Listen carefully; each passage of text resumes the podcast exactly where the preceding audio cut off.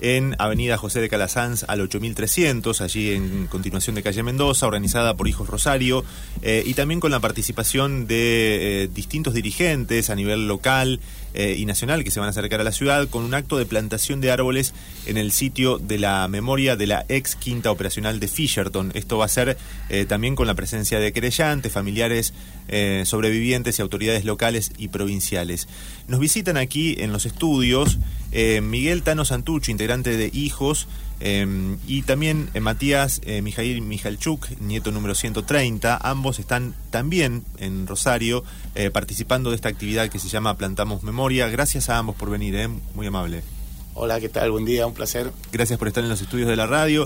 Nos gustaba charlar con ustedes. bueno, en primer lugar, para consultarlos cómo es que se acercan a esta actividad, por qué les parece también importante esto de estar, señalizar y hacer visibles los sitios de memoria. Bueno, eh, eh, yo soy el Tano, eh, Miguel, eh, para, para los que no nos ven. lo primero que te quería corregir un poco es que, bueno, yo soy de Abuelas, integrante de Abuelas de Plaza de Mayo, y, la verdad que estoy muy contento de poder estar acá. Creo que esta actividad es muy importante para poder visibilizar ¿no? lo, lo, que, lo que ocurrió, que por mucho tiempo estuvo oculto o invisibilizado realmente. Y, y, bueno, sobre todo también porque yo creo que estamos en un momento en que nuestra sociedad está en una un recambio, ¿no? Un recambio de, estamos a 45 años de la, de la lucha de las madres, eh, hace el 30 de abril se conmemoró y, y, realmente nosotros que venimos acompañando desde siempre, porque bueno, eh, nacimos en, estas, en esta realidad, en la, en la realidad de la búsqueda de, de nuestras abuelas y en la búsqueda, de, en mi caso particular, estoy buscando un hermano, una hermana que nació en cautiverio, eh, siento que es el momento que nosotros eh, un poco tomamos el protagonismo y pongamos el cuerpo, ¿no? como siempre nos enseñaron nuestras abuelas. Y eh, en este caso en particular, yo vengo, vengo especialmente de la capital federal para poder participar de, de este acto porque siento que es importante apoyar a los compañeros que hicieron tanto esfuerzo para poder llegar a hacer este acto que realmente hace meses que venimos, que venimos esperando, que venimos eh, tratando de que se realice. Y, es el eh, es una una demostración también de que estamos todos juntos ¿no? en esta búsqueda y en esta, reconstrucción de la memoria social y, por eso eh, nos parece importante poder acercar nuestro, eh, nuestra presencia y aportar nuestro granito de arena ¿no? a, esta, a esta actividad que para nosotros es fundamental. ¿no? Claro. Eh, Javier, no sé si también si querías hacer alguna reflexión de bueno cuáles son los motivos por los cuales te acercas a la actividad de Rosario también, digamos, esto de rescatar la memoria y poder participar de, de señalizar los sitios, ¿no? También. Y en plena concordancia con lo que decía el Tano. Eh, yo vine desde Capilla del Monte, eh, por una cuestión de cercanía, vinculado y en representación de abuelas de Plaza de Mayo Córdoba, eh, siendo nieto restituido.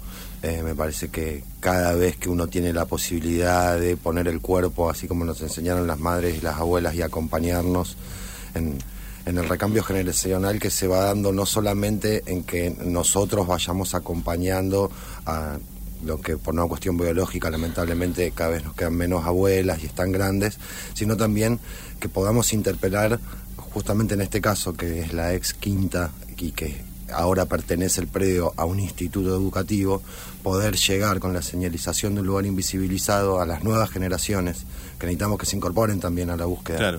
Porque muchas veces los, las mujeres, los hombres de 45 años, que son el rango etario que nosotros estamos buscando a nuestros hermanos, yo también busco un hermano que no sé si nació no, mi mamá fue secuestrada embarazada, eh, por ahí son nuestros hijos, los bisnietos de las abuelas, quienes pueden interpelar a aquellos que tienen alguna duda y bueno, y brindarnos más herramientas para seguir eh, encontrando nietos, ¿no? que es nuestro objetivo.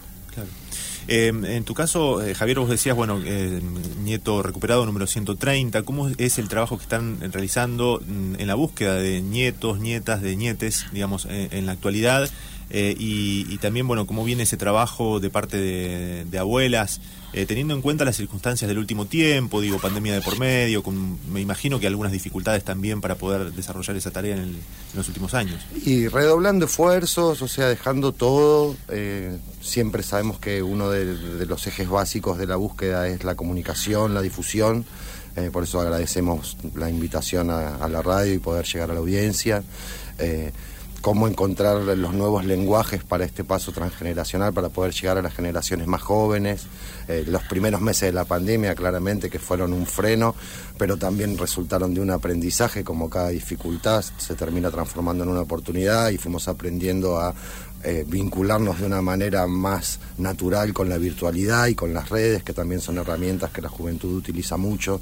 Eh, la actividad de hoy es muy importante, o sea, visibilizar eh, los sitios en donde hay una invisibilización, un silencio, un, prácticamente un desconocimiento de la sociedad de que ahí funcionó un centro clandestino de detención, tortura y exterminio. Bueno, es importante que las generaciones futuras sigan teniendo conciencia de lo que pasó en este país, porque para poder seguir sosteniendo nunca más tenemos que tener memoria. Claro.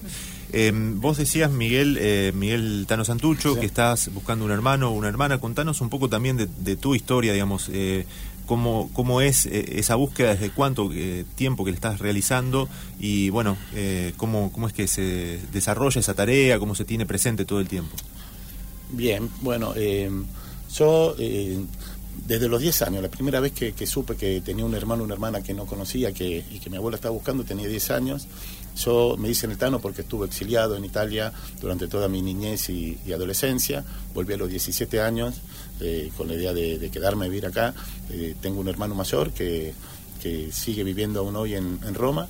Tengo una hermana del segundo eh, matrimonio de mi papá que también, ella nació en Italia, pero bueno, tuvo mucho tiempo acá acompañando también, pero la que realmente se puso al hombro toda la, búsqueda fue mi abuela, mi abuela Nélida, que desde el primer, desde el primer minuto, antes de, o sea, ni bien se enteró que existían las abuelas, se juntó con ese grupo eh, de mujeres hermosas y realmente eh, muy fuertes.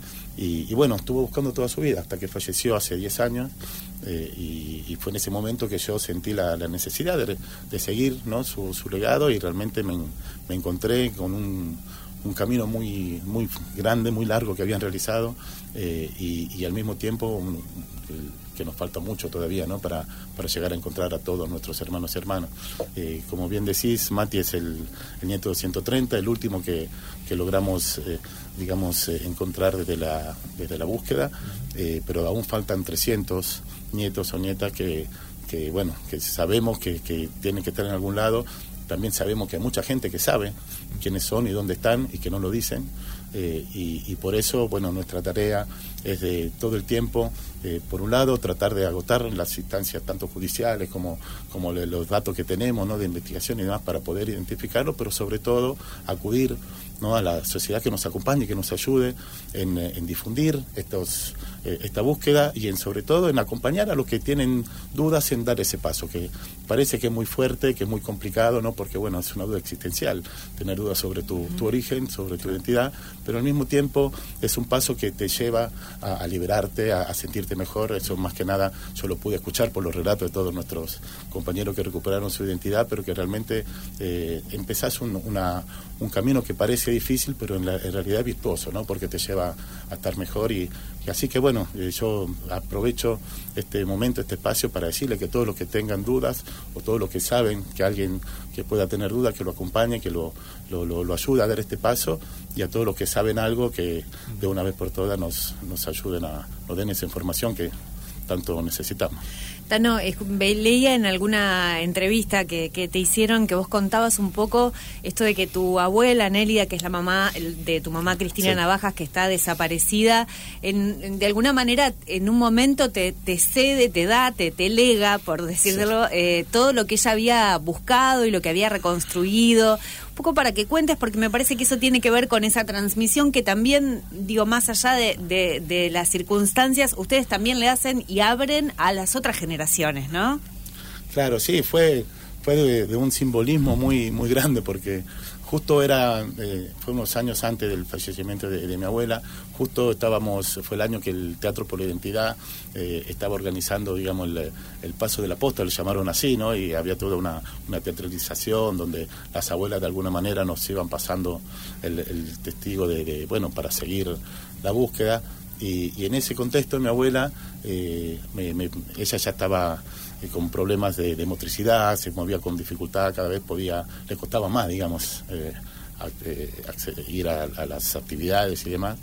Y, realmente vino, o sea, me, invitó a su casa, como siempre, muy, muy, y me dijo, mira, eh, Miguel, ahora quiero que vos eh, te lleves esto, que todo lo que lo que ella había hecho, todas las búsquedas, todos los cuerpos que había presentado, y sobre todo me pasó las cartas que tenía, que había escrito mi mamá de su puño y letra, realmente me pasó toda una, una, una gran carpeta, y, me dijo, ahora es tuyo, eh, seguilo. Y la verdad que no tuve o sea, para mí fue muy fuerte, muy emocionante, pero al mismo tiempo muy triste, ¿no? Porque eh, yo quería seguir acompañándola a ella y, de alguna manera sentí que ella estaba eh, aliviada de que yo fuese tan comprometido como, como ella en la búsqueda y, se sintió liberada, ¿no? La, de, poderme dar eso, pero eh, realmente fue muy muy gráfico, ¿no? Me agarró una carpeta y me la puse en la mano.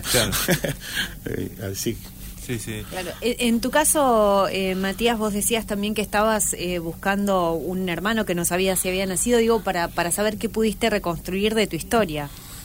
Mira, realmente eh, es muy poco lo que he podido reconstruir y, te agradezco la pregunta porque me sirve mucho para relacionarla con la actividad que vamos a realizar hoy. Eh, en el ex centro clandestino de detención pasaron 29 compañeras y compañeros detenidos desaparecidos, cuatro de ellas estaban embarazadas, solo pudimos restituir la identidad de la nieta 103 y hay tres mujeres embarazadas que pasaron por la quinta que no sabemos si dieron a luz o no, que es el mismo caso que pasa con mi madre. Ella cuando la secuestraron tenía dos meses de embarazo y yo hasta el día de hoy no sé dónde estuvo detenida, no sé dónde están sus restos y no sé si dio a luz o no. Por eso es que también acompañando lo que decía Altano, de que les pedimos a la sociedad que nos acompañe y en acompañar a aquellos que pueden tener dudas sobre su identidad, dar el paso, también que hablamos de las generaciones nuevas que necesitamos que incorporen y que con la construcción de memoria se sumen a esta búsqueda. También las personas adultos mayores que vivieron en la época durante el proceso, que por ahí muchas veces piensan ya pasó tanto tiempo, que hagan un esfuerzo de trabajar la memoria y cualquier dato que puedan recordar de que un niño que llegó a una familia y que no vieron un embarazo o lo que fuera, son datos que se pueden acercar a abuelas de Plaza de Mayo y compartirlos porque a nosotros nos sirven para reconstruir todas estas ausencias de datos que el Estado no nos ha brindado. ¿no?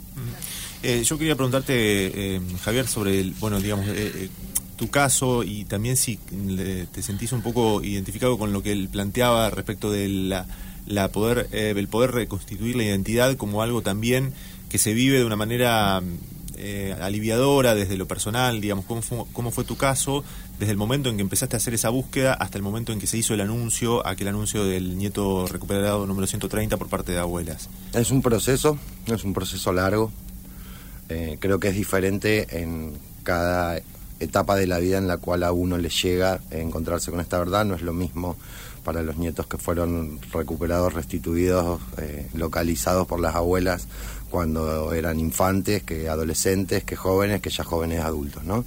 Eh, como que la identidad es una construcción dinámica, entonces me parece que cuanto más grande sos, eh, el trabajo por ahí es, tiene más resistencia. Por ahí de más chico es más complejo porque todavía está muy en desarrollo la identidad, pero de más grande que ya está más aplomada, es como eh, más un sacudón. Eh, en mi caso en particular, yo más que nada esto lo digo por la experiencia de haber hablado con otros nietos, nietas, nietes. En mi caso como que eh, por alguna cuestión intuitiva, por particularidades de mi historia de vida, yo tenía el convencimiento de que lo más probable era que mis padres hubieran sido víctimas del terrorismo de Estado. Tal vez porque a mí, en cierto modo, se me crió en la verdad, nunca se me ocultó que era un hijo adoptivo de la familia que me crió. Eh, tuve una relación muy conflictiva con la familia que me crió por cuestión de la vida, eh, pero no es lo mismo que haberte criado en la mentira. cuando fueron otros eh, hermanos que fueron y hermanas que fueron apropiados, inscritos como hijos propios, más, difícil.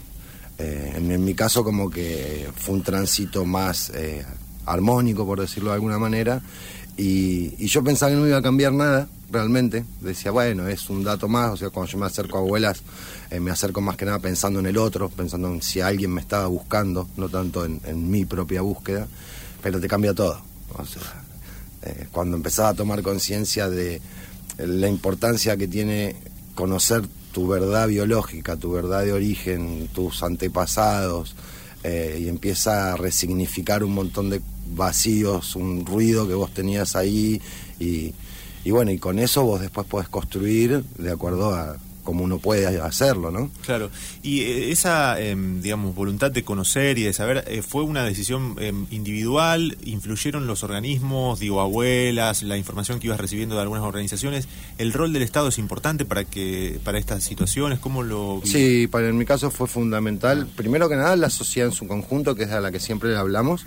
En el caso, mi compañera de vida y amigos de compañeros de estudio, que fueron los primeros en interpelarme y decirme Naciste supuestamente en junio del 77. Dicen que te encontraron en la calle. Acércate, abuela, no seas tarado. Claro. Eh, me costó un tiempo dejar de ser tarado y poderme acercar a abuelas hasta que me acerqué. Eh, el rol del Estado es importante. Seguimos eh, trabajando en eso. Hubo una campaña muy fuerte en, en la época del 2000, entre 2003, 2006, 2007, que vos subías al colectivo, al subte, ibas a un recital, prendías la radio y estaban los spots acompañados por el estado de abuelas, que si naciste entre el 75 y el 80 y tenés dudas sobre tu identidad, acércate a Abuela de Plaza de Mayo, puede ser uno de los nietos que están buscando. Eso también te interpelaba. Claro. Eh, y en tu caso, digamos, eh, para vos reconstruiste la historia, que no, no, sé si nos podés contar o sintetizar un poco de, tu mamá biológica que fue a, reclamar por tu papá que había sido secuestrado y que a partir de esa situación después no se supo de ella y a vos te adopta una familia que no fue de, represores, digamos. Claro, no, no, la familia que a mí me, me cría no estaba vinculada, digamos, a la fuerza de seguridad pero bueno, yo paso a velocidad luz por un circuito, digamos, como que me blanquean, hospital de niños, eh, casa cuna, juzgado de menores. A mí me secuestran con mi mamá el 26 de diciembre. El 27 supuestamente me encuentran en la calle, el 28 estaba en tenencia en la familia que después eh, terminó adopción plena.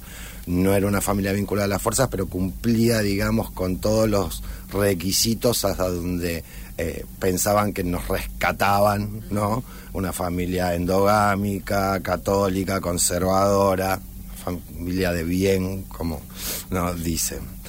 Eh, y de mis padres he podido reconstruir muy poco, o sea, mi, mi padre yo por lo que pude reconstruir es como que él intenta dar un paso a la clandestinidad por una macana que se había mandado a principios de diciembre del 77 pasan un par de semanas y como que la pescan a mi mamá. Él tiene unas comunicaciones y le dice, nos vamos a ir del país, vení con Mati. Y el C26 la cita en una esquina, que la llama mi abuela y mi tío. Y ella se sube confiada a un auto que la van a encontrar con mi papá y que no íbamos a ir del país. Y bueno, es la última vez que la ven a ella. Y a mi papá tampoco lo vieron nunca más. Y bueno, debido a que yo aparezco, es que bueno, como que cierra en parte una historia que bueno, nunca va a terminar de cerrar, ¿no? Un rompecabezas al que siempre le van a faltar piezas. Claro. Y eh, digamos, la, eh, un poco la, el contexto, tus compañeros de, militancia o de la adolescencia fue los que te llevaron a, buscar eh, la verdad, de alguna manera. Sí, no tanto de la adolescencia, sino ya más de entre los 20 y llegando para los 30. Yo me analizo a los 30 años. Claro. En la adolescencia era me tocó vivir la, los 90. Claro, que a veces hablaba muy poco del tema. Y que no tenía un compromiso político ni militante. Estaba en el fútbol, en el rock and roll, me llegó de más grande. Claro. Eh, bien, y, en tu caso vos decías que, eh, le pregunto al Tano Santucho, que te dicen Tano justamente por un exilio, porque estabas en Italia. Contanos también de tu historia personal y cómo qué fuiste reconstruyendo. También eh, que, en tu caso todavía hay una, una búsqueda también de, de un hermano o una hermana. Sí, bueno, yo, digamos, eh, empezamos por decir que, mi viejo eh, lo tengo, está vivo. Eh, en el día del, del operativo, cuando las fuerzas eh, genocidas represivas eh, se llevaron a mi mamá, a mi tía y otra compañera del, PRT, del partido en que ella militaban, y nos dejaron a mi hermano, a mí, a mi primo, solos eh, en la casa. Yo, mi abuela nos rescató y sabía, digamos, que se tenía que contactar con mi papá. había un arreglo, inclusive, entre mi mamá y mi papá, que querían que si le pasaba algo a uno de los dos, el otro se, se, tenía, se hiciera cargo. Eh, entonces, bueno, la idea fue enseguida ver cómo nos contactábamos con él y cómo salíamos del país. Eh, realmente eh, yo tuve una, una infancia y una adolescencia que yo considero muy, muy feliz dentro de todas las situaciones porque realmente estaba en el contexto de una, de una familia armada, mi papá volvió a, tener una... una pareja, otra hija y vivíamos en esas circunstancias, pero siempre tenía este eco ¿no? de la, de la eh, de mi mamá, yo siempre supe que era eh, hijo desaparecido, aún antes de tener memoria. O sea, yo cuando empiezo a recordar la cosa ya lo sabía, o sea, me lo habían dicho en, edad muy temprana. Y aparte también la historia de mi familia, ¿no? Mi familia paterna, que bueno, de los 10 hermanos que tenía mi papá, cinco fueron víctimas directas del terrorismo de Estado, otros fueron presos o tuvieron que ir al exilio como él. Eh, y entonces realmente era una historia que nos, no, nos, eh, nos unía a todos, ¿no? Entonces eh, yo sentía toda todo el tiempo, digamos, este llamado, ¿no? De la... de, Argentina y de mi, de mi pasado que no lograba, no lograba desentrañar sumada al tema que, bueno, eh, esta presencia de un hermano una hermana que eh, al, haberme enterado tan chico, a los 10 años, eh, me hacía mucho ruido, pero no podía terminar de, procesar, ¿no? Era mucha información para, para un chico de 10 años. Y, realmente siento que, bueno, que la decisión de volver a los 17 a, la Argentina y asumir esta, esta historia y tratar de, de entenderla fue lo que lo que realmente me dio la fuerza ¿no? para quedarme, porque eh, yo ahora, mucho tiempo después, pienso que quizá los 17 fue muy pronto para volver, porque bueno, era en plena adolescencia rebelde y, quizás eh, unos años después hubiese, hubiese sido mejor. Pero al contrario que Mati, lo quiero eh, remarcar, para mí los 90 me marcaron mucho, muchísimo, porque a mí me, me, representó justamente esa impunidad, esa, ese discurso de dar vuelta a la página fue lo que me, me, convenció, digamos, que había que poner el cuerpo y hasta el final, ¿no? Y, y, cuando vos al principio me presentaste como hijo, yo en los 90 era de la agrupación Hijo, porque para poder llegar hoy a estar en Abuelas y, buscar a mi hermano con esta, digamos, eh, no sé, tenacidad será el tema, eh, antes debería, o sea, tenía que haber pasado por ese proceso. Claro, medio que se mezclaban la historia personal de la rebeldía de la adolescencia con los 90 de, militar en hijos y de salir a, sí, aparte, Sí, aparte de los 90 fueron picantes, ¿no? Para nosotros que estábamos tratando de instalar ese tema. Claro, pero pensaba también, digo, y, un poco a diferencia, porque las historias son diferentes, pero digo, en tu familia siempre estuvo presente esto. Vos decís, bueno, yo desde que empiezo a tener memoria supe que era hijo de, una mamá desaparecida, digamos. También eso tiene que ver, ¿no? Poner en, diálogo eh, esa historia propia que en tu familia siempre estuvo. Sí, y la presencia de mi padre es fundamental. Eh, mi papá todo el tiempo, pero constantemente, se, se, eh, se, preocupaba por transmitir la historia familiar, por transmitir lo que había pasado, por transmitir eh, todo lo que, porque bueno, en ese en eso lo tenía muy claro, ¿no? su rol como sobreviviente, digamos, de, esa historia, de esa familia, eh, siempre fue eh, remarcarla, ¿no? Claro. Bueno, ustedes como una generación que de alguna manera fue también construyendo la historia, recibiendo de parte de otras personas este legado de poder hacer memoria, de poder transmitirlo, ¿cómo ven en las nuevas generaciones también el compromiso? Si eh, hace poco para el 24 de marzo estábamos haciendo aquí en la radio una serie de entrevistas con organizaciones como Ñetes, que de alguna forma están también tomando un poco el legado, la militancia y la militancia por la memoria. ¿Cómo lo ven ustedes? Eh, también eh, para poder transmitirlo, eh, el compromiso de las nuevas generaciones, ¿cómo lo vas viendo, por ejemplo, vos? Mm, mira, yo creo que tenemos mucho trabajo por hacer, hay mucho trabajo realizado, pero queda mucho trabajo por hacer, que es fundamental el trabajo, las herramientas que nosotros les podemos brindar y con el apoyo del Estado desde el Ministerio de Educación para que se trabaje en las escuelas. Es muy importante el material pedagógico para que estas nuevas generaciones eh, puedan incorporar eh, toda la lucha por la memoria que nosotros venimos realizando y es transversal a muchas nuevas luchas también. Hay muchas nuevas luchas, sobre todo con el tema de la identidad, la identidad de género, el, el derecho a la identidad, que están atravesadas. Entonces, buscar los puntos de encuentro para que no les quede tan lejos, como decía Altano hace un rato, 45 años, y que sepan que para nosotros esto es presente, nosotros todavía buscamos a nuestros hermanos, todavía luchamos contra la impunidad de los genocidas. Justamente el año pasado acá en Rosario se condenó a un militar y a tres policías en la causa Klossman, que está relacionada con el sitio que vamos a señalizar hoy. Entonces, eh, bueno, eso, seguir trabajando en las herramientas que le podemos brindar para que eh, los jóvenes se involucren claramente que hay jóvenes más involucrados, porque como es el caso del Tano, que le pasa que tuvo a su padre y a una familia ya lo, lo absorbes por tu propio entorno y estás más comprometido. Pero aquellos que están más lejos, como era mi caso, A mí nunca me pasó que se me acerque alguien y me invite, che, vamos a una marcha o algo. Recién a los veintipico, treinta años. Bueno, ver cuáles son los puentes, ¿no? Que hay que construir. Bueno, eh, no sé si alguno de los dos quería agregar algo más, invitar también a la gente a participar del acto que va a ser ahora, en un ratito nada más, al mediodía, ¿no? Eh, allí en, la zona de Fisherton de la ciudad, eh, justamente para invitar a quienes quieran participar. Va, a estar muy emotivo por lo que se prevé, por lo, lo que vemos ahí también de, del acto que está organizado para el mediodía con autoridades locales y también organismos, ¿no? Claro, por supuesto, por supuesto, eh, invitamos a todos y todas que, se acerquen, que, que, practiquemos este ejercicio de memoria y que, recordemos, ¿no? Que en realidad acá estamos construyendo todo el tiempo, no estamos solo recordando, ¿no? Cada, cada acto de esto, cada ejercicio de, memoria es una, una, construcción a futuro, es poner una base sólida a, esto, eh, a este objetivo, ¿no? de de construir la, memoria, la verdad y la justicia como base de nuestra sociedad para que realmente nunca más eh, pase lo que lo que ocurrió en este país y en ningún parte en ninguna parte del mundo, ¿no?